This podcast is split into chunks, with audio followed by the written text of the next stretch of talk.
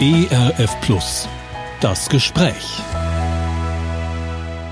Herzlich willkommen zu Das Gespräch. Mein Name ist Oliver Jeske und ich bin heute zu Gast bei Petra und Ulrich Nussbaum. Sie leben in Zolchow in Brandenburg. Ich besuche sie hier in ihrer Privatwohnung. Es ist Jahre her, da war ihr Zuhause ein Pastorat.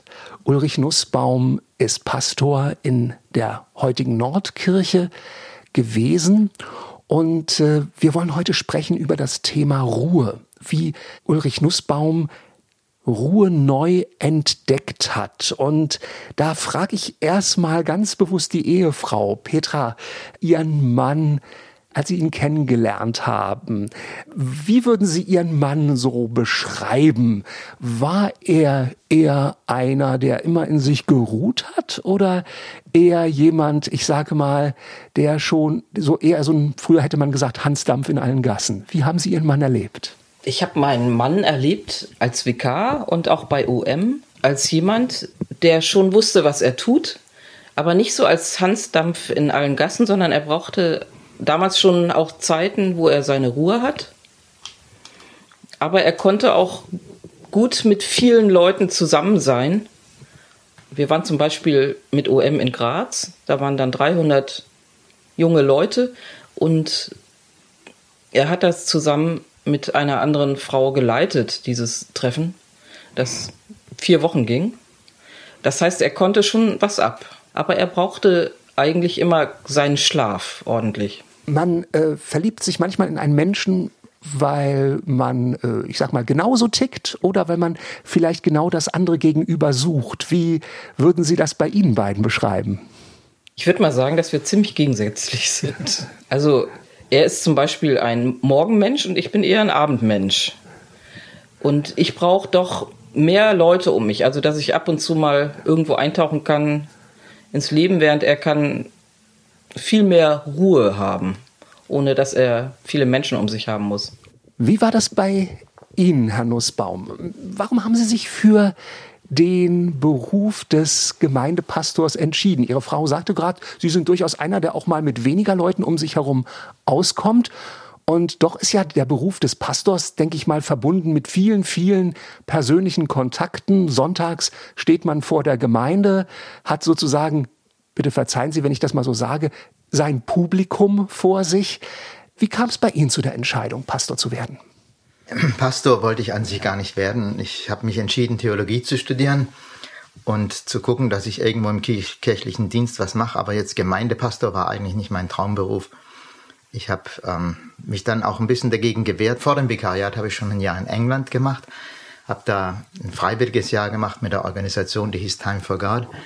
Da war ich dann in, einer, in einem methodistischen Kirchenbezirk als Helfer und nach dem Vikariat habe ich dann noch so ein paar Praktika gemacht, auch in Gemeinden.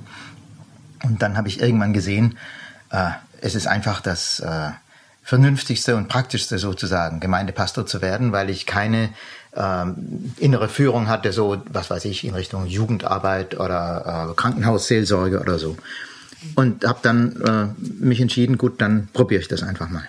Und das war nicht schlecht. Also ähm, es hat auch Spaß gemacht. Ich war eigentlich sehr gerne Pastor. Wir waren ja in Oldenburg. Erst waren wir ein halbes Jahr an der Flensburger Förde, im Vertretungsdienst, dann elf Jahre in Oldenburg und später sieben Jahre in Hamburg. Und diese, diese Zeiten waren auch schön und gut, hat auch Spaß gemacht. Allerdings eben nicht alles, wie es eben so ist im Leben. Wir hatten das so ein bisschen in unserem Vorgespräch entdecken dürfen. Sie kommen aus Norddeutschland, äh, Petra, und Sie, Ulrich, sind, kommen aus Baden-Württemberg. Da frage ich noch mal ganz konkret nach. Mit Ihrer Frau haben Sie sich natürlich für eine Norddeutsche entschieden, aber mit Ihrer Gemeinde dann ja auch. Mhm. Ähm, war das ganz bewusst? Äh, haben Sie gesagt, ja, gerade diese, dieser Mentalität setze ich mich aus, weil ich sag mal, es gibt ja auch Leute, die sagen, Schuster, bleib bei deinen Leisten ich schaue mal, dass ich bei mir im Ländle irgendwie was finde, äh, was vielleicht auch so innerlich genauso tickt wie ich. Hm. Also im Grunde ist dafür Wilfried Ahrens verantwortlich, der lange Jahre Pastor in Kiel war. Der kam mal zu einem Treffen ähm, von, also zu einem Treffen der Pfarrergebetsbruderschaft, zu dem mein Lehrpastor mich mitgenommen hat. Und der hat von, den, von der Lage der Kirche in Schleswig-Holstein erzählt und von Hamburg und hat gesagt, es gibt da also wirklich Gemeinden, wo wirklich fast niemand zum Gottesdienst geht. Und das hat mich gereizt, ja. Also das hat mich interessiert. Und dann dachte ich, ja, den Norden. Außerdem war ich ja ähm, vor dem Vikariat, wie gesagt, ein Jahr in England gewesen. Und dann, als ich nach Schleswig-Holstein gekommen bin, um da Praktika zu machen, habe ich gesehen, die Landschaft ähnelt wirklich dem, was ich in Mittelengland mitgekriegt habe. Und das fand ich schön. Und dann habe ich ähm, gedacht, ja, hier oben im Norden habe ich eine Möglichkeit, an, an Leute ranzukommen, die eben nicht kirchlich geprägt sind oder nur so ganz schwach, die zwar offiziell zur Kirche gehören, aber die keine innere Verbindung ähm, zu Jesus haben und zum, zum, zum persönlichen, praktischen Glauben. Mhm. Und das hat mich interessiert. Mission wollte ich ja eigentlich immer schon machen. Ich hatte sogar überlegt, ob ich Missionar in Japan werde.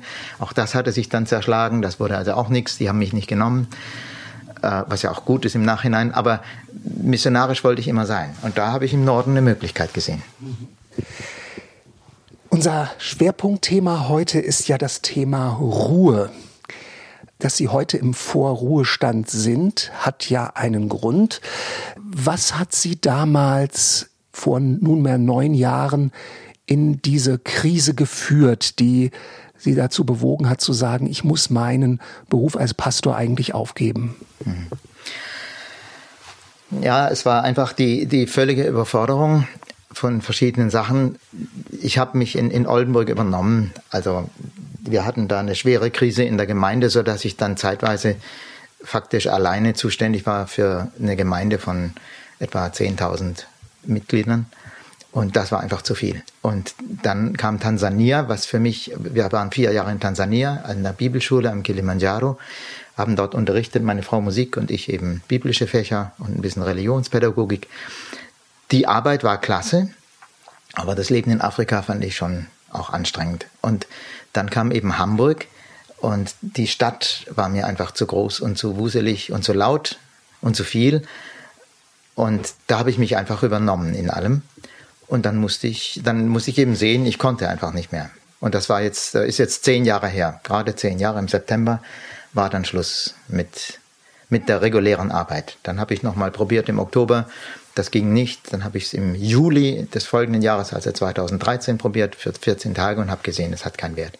Und mir hatte die Kirche den Ruhestand angeboten, schon im Januar, glaube ich, 2013 erst hatte ich gesagt, na, ich will noch mal probieren und dann habe ich es gemerkt, es geht nicht und dann bin ich auf das Angebot zurückgekommen und dann ging alles sehr schnell. Meine Erfahrung, wenn ich mit Menschen spreche, die äh, etwas Ähnliches wie Sie erlebt haben, ist oft, dass sich manche Sachen ja vorher schon abzeichnen, man sie aber selber nicht wahrnimmt. Wie ging es Ihnen, Petra? Ähm, haben Sie vorher Anzeichen bei Ihrem Mann wahrgenommen, wo Sie gesagt haben, da verändert sich was, da kann etwas auf Dauer nicht so weitergehen, wie es jetzt läuft? Ja, als wir in Oldenburg waren, war ja diese, ich würde sagen, Gemeindekrise. Und er hat eigentlich, wenn er frei hat, immer geschlafen. Und als wir in Urlaub gegangen sind, ist er nicht richtig runtergekommen. Also er konnte den Urlaub überhaupt nicht genießen und war total nervös die ganze Zeit. Und da war schon alles zu viel. Und, und er hat auch gedacht, ich kann ja nicht krank machen, ne? ist ja sonst keiner da. So in die Richtung. Und das ist ja immer ganz schwierig. Was hat diese Situation für Sie persönlich und vielleicht auch für Sie als Familie bedeutet? Das war eine ganz angespannte Zeit, weil in der Gemeinde einfach die Atmosphäre angespannt war. Manche haben es auch nicht mitgekriegt, was da lief. Ist ja auch gut so. Aber ähm, es ist ja auch so, dass, dass dann die Kinder ihrem Vater auf den Keks gegangen sind, ohne was Besonderes zu tun. Und äh, man musste immer Rücksicht nehmen. In Hamburg war es dann noch, noch eins krasser. Als er dann krank war, konnte er das auch nicht gut ertragen, wenn ich aus der Gemeinde erzählt habe was ich da gerade so erlebe. Und dann habe ich mich der Gemeinde ferngehalten. Und das war auch echt schwierig. Nun, ist es für jemanden, der das vielleicht noch nicht erlebt hat, schwer sich hineinzuversetzen in so eine Situation der puren Überforderung. Können Sie das so ein bisschen beschreiben? Herr Nussbaum, was ist in Ihnen vorgegangen? Wie haben Sie diese Zeit damals erlebt? Was haben Sie empfunden? Was haben Sie gespürt? Wie, wie ging es Ihnen damals? Es war ja so, ich konnte ja im Grunde, ich konnte nicht mehr Auto fahren, ich konnte auch nicht mehr Fahrrad fahren, weil ich das nicht geschafft habe von der Konzentration her. Ja. Ähm, zum Teil konnte ich äh, noch nicht mal mehr geradeaus gehen. Auf dem Gehsteig musste ich da noch ein bisschen aufpassen. Und ähm, ich habe ein Erlebnis gehabt mit den Nachbarn, äh, das mir gezeigt hat, wie es da um mich steht. Mm, und zwar habe ich mal gesagt, ich muss so viele Entscheidungen treffen. Irgendwie sind wir im Zusammenhang drauf gekommen. Und dann äh, sagte der Nachbar, ja, was für Entscheidungen? Und dann sage ich, ja, ich muss mich ja entscheiden, ähm, nehme ich jetzt die S-Bahn oder gehe ich zu Fuß oder fahre mit dem Fahrrad? Und dann muss ich mich entscheiden, ähm, gehe ich jetzt da in den Laden oder gehe ich in den nächsten, ja? Kaufe ich ähm, diese Schokolade oder jene, ja? Also scheinbar ganz alltägliche also ganz Dinge. alltägliche Sachen waren jeweils Dinge, die, äh, wo ich richtig überlegen musste, ja? Ich habe mich ständig ablenken lassen von allem, von allem, ja. Äh, wenn ein Auto vorbeigefahren ist oder äh, ein Flugzeug über mich geflogen ist und das ist ja dauernd in Stellingen sind ja ständig äh, Starts und Landungen von Hamburg-Fuhlsbüttel und dann kommen die großen dicken Flugzeuge, die nach Finkenwerder fliegen, die A380 Flugzeuge über über uns rüber und so. Und das alles und jedes hat mich eben abgelenkt. Oder auch ähm, typisch ist meine Frau und ich fahren mit der S-Bahn und ähm, meine Frau sagt, guck mal, da ist das Plakat so und so und da ist das und das drauf. Und dann sage ich, das hängt da schon einen Monat. Und meine Frau hat es zum ersten Mal gesehen. Aber ich sehe alles. Ich nehme alles wahr. Ja, ich war im Süden gerne in den Wäldern unterwegs und im Wald ist es gut, wenn man sich alles so ein bisschen merkt. Also da ist ein abgebrochener Ast oder da ist ein Pilz, der gerade aus dem Boden wächst. Und falls ich mich verirre, weiß ich, wenn ich zurückkomme, dann muss ich am Pilz links. Ja, das ist wunderbar im Wald, aber in der Stadt, in der großen Stadt ist es eine Katastrophe, weil man von Werbung dauernd äh, angestrahlt wird oder, oder überfallen wird, ja. Was hat Sie dann gemeinsam, nehme ich an, bewogen zu sagen, jetzt müssen wir die Notbremse ziehen? Was war der Punkt, wo Sie gesagt haben, jetzt geht es eigentlich nicht mehr weiter, hier müssen wir etwas verändern? Es war ja so, es ging ja nichts mehr. Es ging nichts mehr. Wir waren in Tansania gewesen und im Grunde hattest du ja einen Zusammenbruch in Tansania, so einen halben. Und, äh, und wenn es ihm schlecht geht, dann sagt er, und jetzt fliege ich sofort nach Hause. Und das hat nicht geklappt. Reisebüro war zu. Wo ich gesagt habe, was ein Glück. Aber für ihn war es halt schlecht. Das ist halt der Punkt, ja. Das, äh, das war auch nicht das erste Mal. Als wir in Tansania waren, hatte er auch eine heftige Zeit und da hat er auch gesagt, wir gehen jetzt zurück nach Deutschland. Und da war ich auch froh, dass das nicht geklappt hat sofort, ne? Also das ist dann total gegen die Wand laufen, so ein bisschen, ne? Ich denke, dass mit dem Ruhestand, das war dann klar, als er wieder versucht hat zu arbeiten und es ging nicht, dass dann auch keine Aussicht nach vorne war. Dass man gemerkt hat, er hatte jetzt so eine lange Pause und kommt nicht wieder rein nicht arbeiten können. Wie hat sich das bei Ihnen gezeigt? Äh, konnten Sie sich nicht mehr darauf konzentrieren, eine Andacht oder eine Predigt vorzubereiten? Oder lagen Sie, äh, ich sag mal, regungslos im Bett? Wie muss man sich das vorstellen? Das war nicht das Problem. Ähm, ich habe ja, ich konnte ja schon noch einigermaßen funktionieren. Das heißt, meine so eine Predigt also mit großer Mühe eben vorbereiten, weil ich mich habe ablenken lassen oder sowas. Das ging schon. Nur hatte ich anschließend einfach, ich kam einfach nicht mehr zur Ruhe. Ja, ich habe einfach keine Chance gehabt, abzuschalten innerlich. Ja, ich, also normalerweise ist es ja so, ich halte einen Gottesdienst oder ich halte eine Andacht im Seniorenheim oder wie auch immer. Dann ist die Andacht vorbei. Ich fahre nach Hause, was weiß ich, sagen wir mal mit Fahrrad, bin zehn Minuten mit dem Rad unterwegs. Wenn ich zu Hause komme, dann denke ich schon wieder an das nächste, was kommt. Was weiß ich, was gibt's heute zu Abend oder was ist morgen der Termin oder so. Und da kam ich aber nicht zur Ruhe. Ja, die, da sind die Gedanken gekreist und ich kam einfach nicht runter.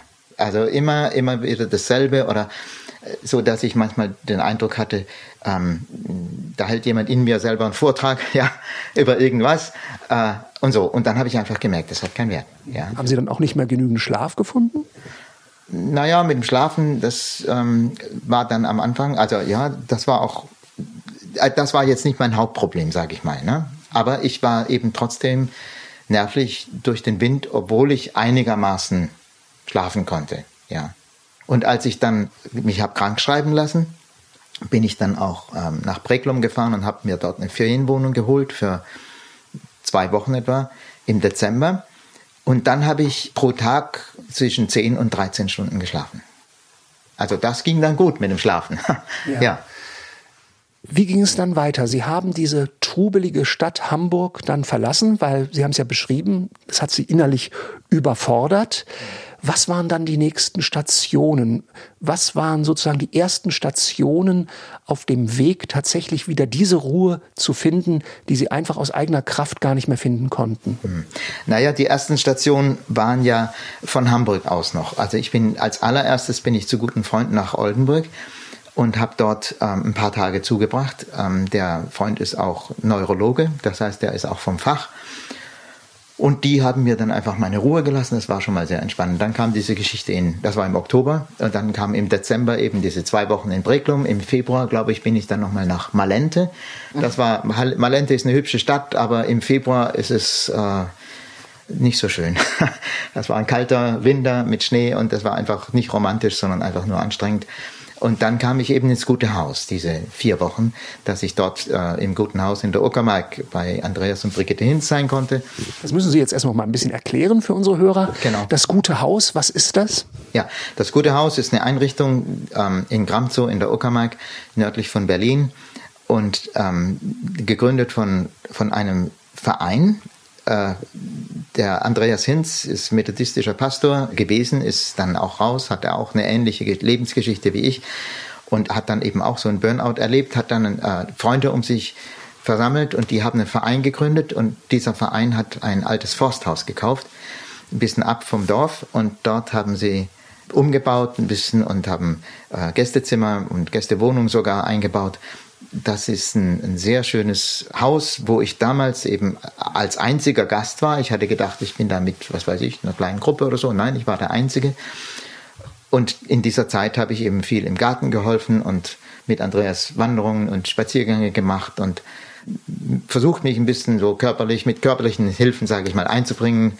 Und bin allerdings nicht im guten Haus einquartiert gewesen, sondern in einer kleinen Ferienwohnung, äh, einen Kilometer oder zwei weg. Das war sehr praktisch. Hm. Nun können und wollen wir natürlich an dieser Stelle nicht auf Einzelheiten der Gespräche eingehen, die Sie mit Andreas Hinz geführt haben, weil es sicherlich auch hier und da zu persönlich wird. Dennoch äh, so die Frage, was haben Sie für sich neu oder vielleicht erstmalig entdeckt in dieser Zeit im Guten Haus? Also für mich, das Ergebnis der Zeit vom Guten Haus war, ähm, dass ich mir tatsächlich vorstellen konnte, in den Osten Deutschlands zu ziehen, auf ein kleines, in ein kleines Dorf und da äh, in, insofern ganz neu anzufangen, als ich eben nicht als Pastor arbeite, sondern tatsächlich im Ruhestand bin und zu gucken, dass ich, was weiß ich, im Garten was mache oder am Haus. Ich will nicht sagen, dass ich das gute Haus kopieren wollte, das war mir gleich klar, das schaffe ich auf keinen Fall aber in manchem so ein bisschen ähnlich zu leben, wie die, wie die äh, dort in, in, in die Hinzens da, ja. Und, und im Osten von Deutschland ist es eben so, bei uns wenigstens haben wir den Eindruck, dass das Tempo nicht ganz so scharf ist wie äh, in vielen Teilen Westdeutschlands, die wir kennen. Ja, es mag auch andere Teile Westdeutschlands geben, aber wir kennen das doch, dass da das Tempo ein bisschen schneller ist. Diese Erkenntnis, ich kann nicht mehr meinen bisherigen Beruf ausführen. Ich brauche ein anderes Umfeld, das mir mehr Ruhe gibt. War das für Sie eher demütigend oder eher ein befreiender Gedanke? Na, ich bin der Kirche, der Nordkirche, unendlich dankbar für dieses Angebot, dass Sie gesagt haben, äh, wir möchten Sie gerne in Ruhestand versetzen. Ähm, ich kann mich sehr gut an das Gespräch erinnern. Meine Frau war damals dabei im Büro des Oberkirchenrates. Und als der gesagt hat, wir würden Sie gerne in Ruhestand versetzen, habe ich gesagt, das ist es. Das ist die Lösung. Denn ich war ja gefangen. Das war ja mein Problem als Pastor. Ich bin verpflichtet, im Pastorat zu wohnen, in der Pfarrdienstwohnung. Ich konnte natürlich auch nicht weg aus Hamburg. Ich war eben verpflichtet, in Hamburg wohnen zu bleiben, von daher. Ich konnte aber auch nicht sagen, ich bewerbe mich irgendwo anders. In meinem Zustand konnte ich mich ja nirgends vorstellen, um nach einer neuen Stelle zu gucken, als was ich in einem Dorf oder irgendwo in einer Kleinstadt, was mir vielleicht entgegengekommen wäre, wäre ja ausgeschlossen gewesen. Und der Ruhestand war der Ausweg. Und das war für mich einfach die Lösung. Und dann haben Freunde zu mir gesagt, nein, mach das nicht. Es ist schlecht für den Geldbeutel Ah, das stimmt, das war. Ich habe einfach weniger Geld bekommen, vor allem weil ich eben deutlich zu früh in Ruhestand bin, mit 54 dann. Und sie sagten, es ist schlecht für Selbstwertgefühl. Und deshalb habe ich ja versucht, ob ich nochmal anfangen kann, dann dreiviertel Jahr später oder so. Aber das ging eben nicht.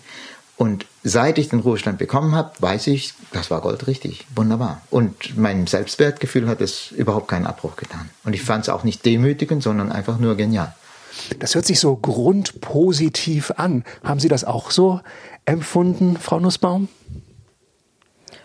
Im Grunde ja, ja. Ich weiß jetzt nicht, ob das jetzt meine Idee gewesen wäre, hier aufs Dorf zu ziehen, weil in der Stadt geht es mir ganz gut, aber ähm, ich denke, Ulrich geht es hier einfach besser. Wir wohnen jetzt so weit weg von der Autobahn, wie es geht und von allem anderen auch. Aber er ist ja so sensibel, dass das auch noch ein paar Jahre gedauert hat, bis er runtergekommen ist. Also im Grunde hätte es wahrscheinlich keine bessere Lösung gegeben. Das würde mich auch noch mal interessieren. Das wäre auch meine nächste Frage gewesen.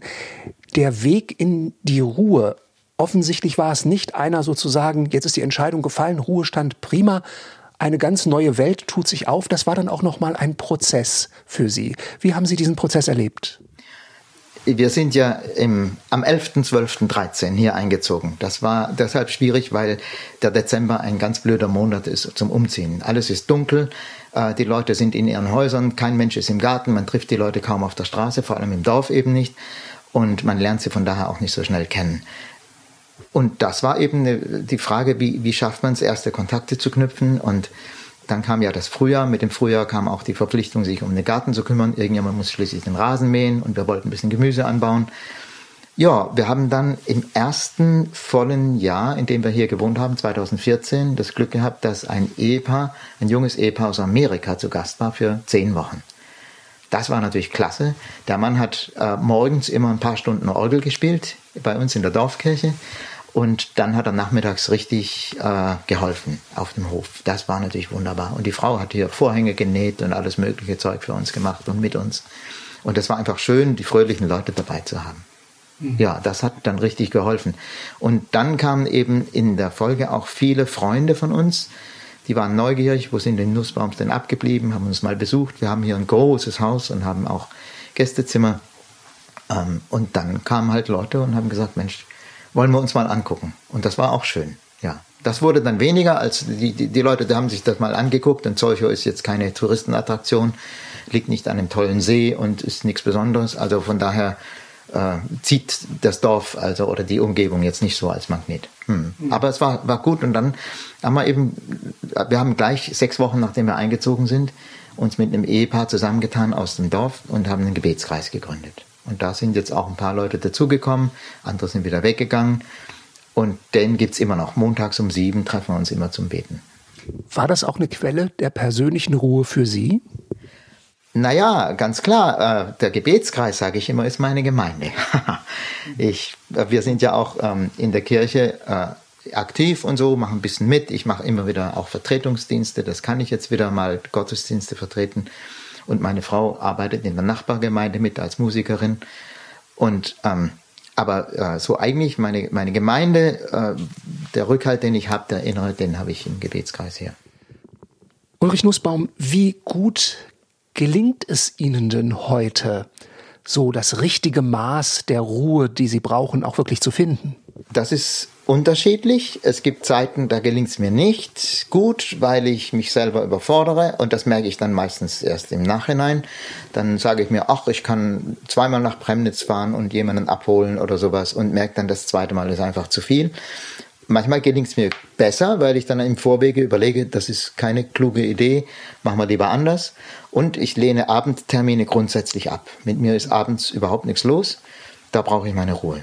Und ich gehe auch einigermaßen früh ins Bett und, ne, und ich brauche eben immer immer einen einigermaßen geregelten Tagesablauf. Das Mittagessen darf auch gerne mal eine Dreiviertelstunde später kommen, das ist nicht so schlimm. Aber ich muss ungefähr meine Ruhe haben. Deshalb scheue ich auch alle Reisen, die ähm, in die Nacht hinein oder durch die ganze Nacht gehen, Flugreisen oder sowas, ja, oder die sehr früh morgens beginnen. Sowas lehne ich eigentlich meistens ab.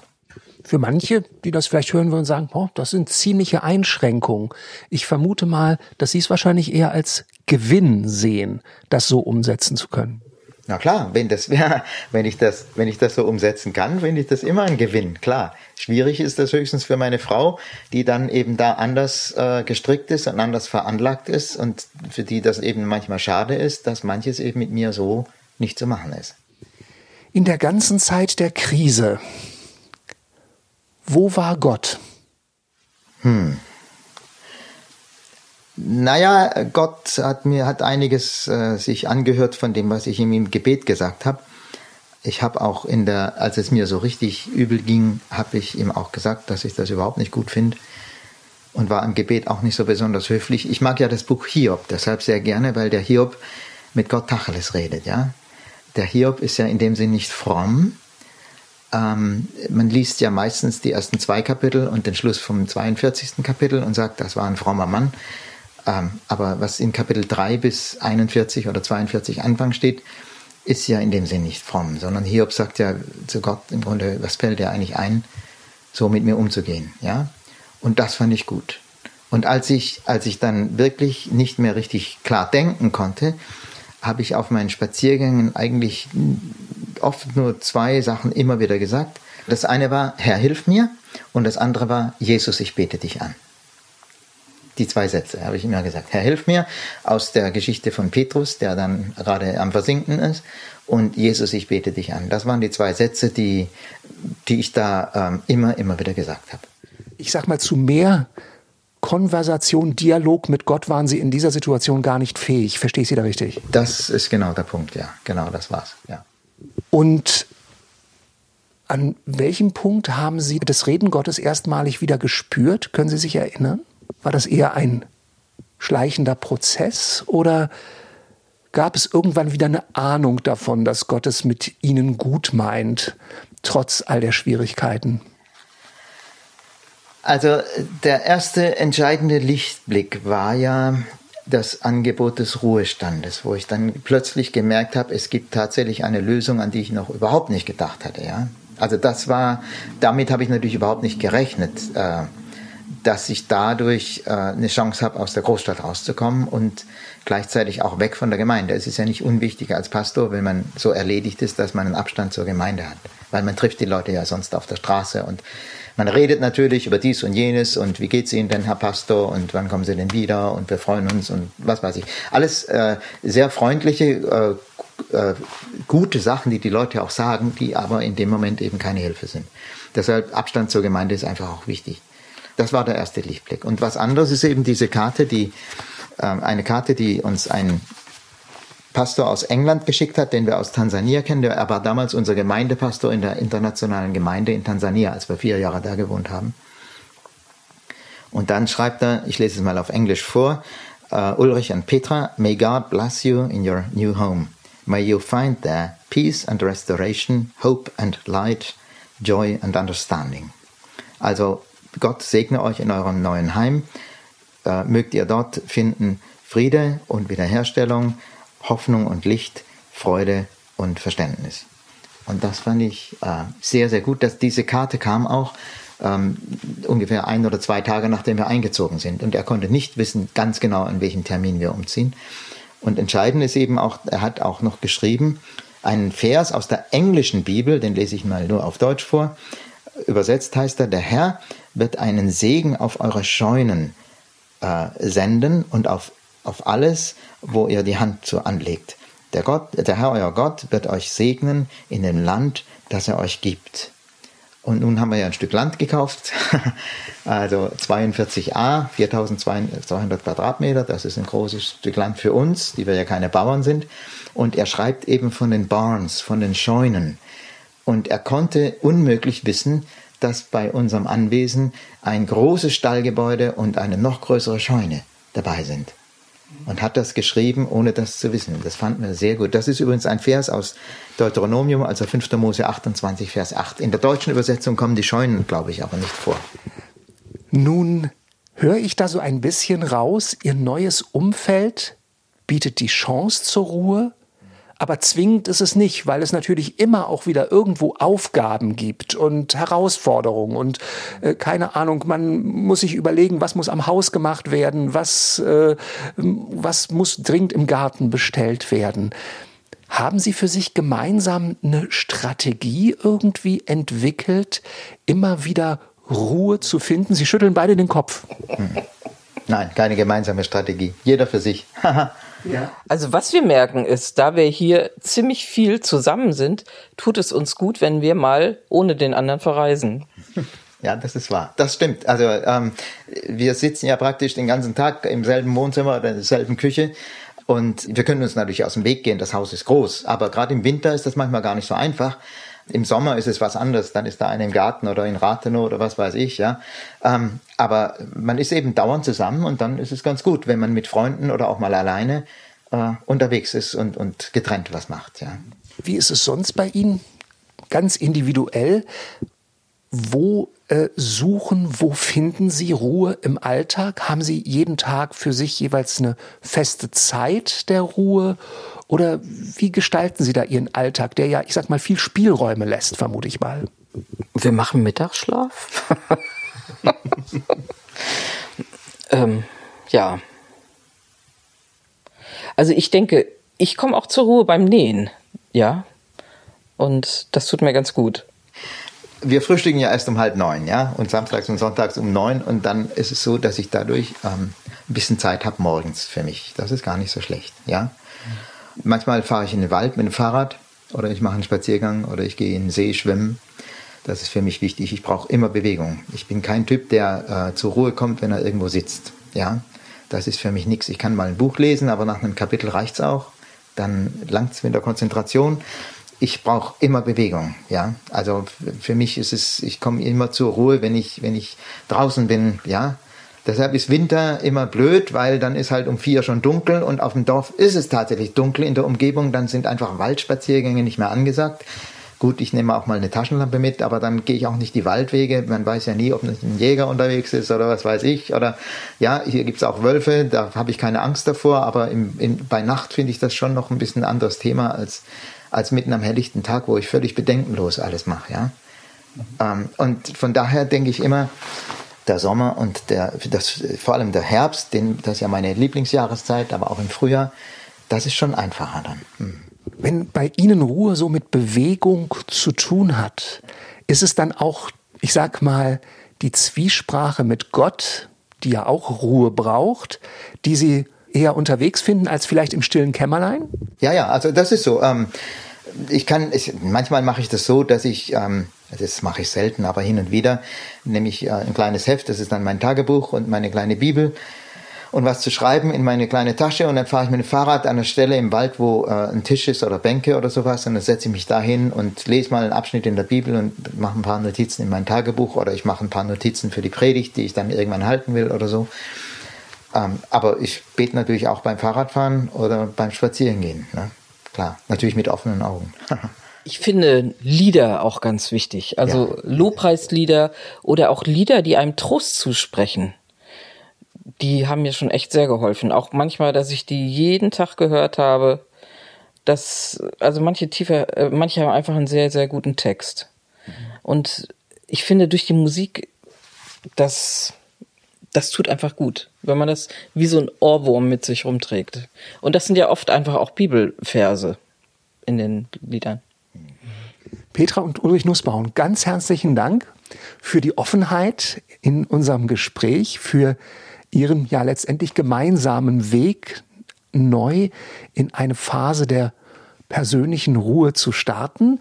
Mein Name ist Oliver Jeske. Ich darf mich auch verabschieden von Ihnen. Das war das Gespräch.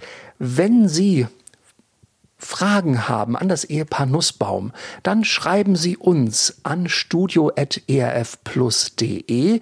Wir leiten gerne Ihre Frage, Ihr Feedback, vielleicht sogar Ihre persönliche Erfahrung die Sie gemacht haben, wenn Sie vielleicht Ähnliches erlebt haben, gerne an Petra und Ulrich Nussbaum weiter.